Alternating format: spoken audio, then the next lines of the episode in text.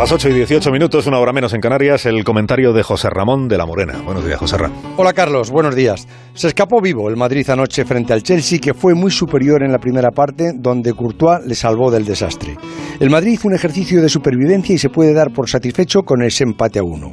Resultado muy peligroso para la vuelta en Londres el próximo miércoles. Porque observando los últimos partidos del Chelsea y comparándolos con los últimos del Real Madrid, queda claro que el Chelsea estaba creciendo y el Madrid menguando.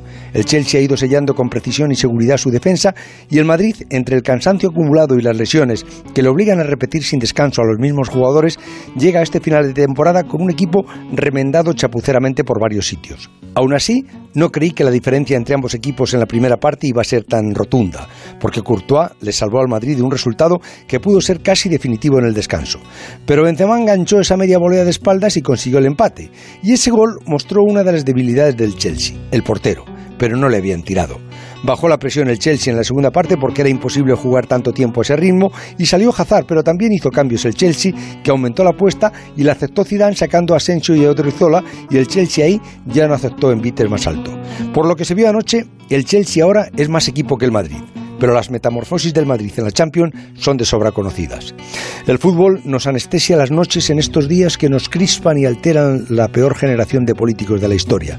Pero esta mañana quería Carlos dejar en el aire dos rosas en memoria de David Beriaín y Roberto Fraile, los dos periodistas asesinados ayer en Burkina Faso con balas de verdad, de las que no intimidan, de las que matan. Llegamos a las 8 y 20 minutos, 7 y 20 minutos en Canarias, esta es la sintonía de Onda Cero.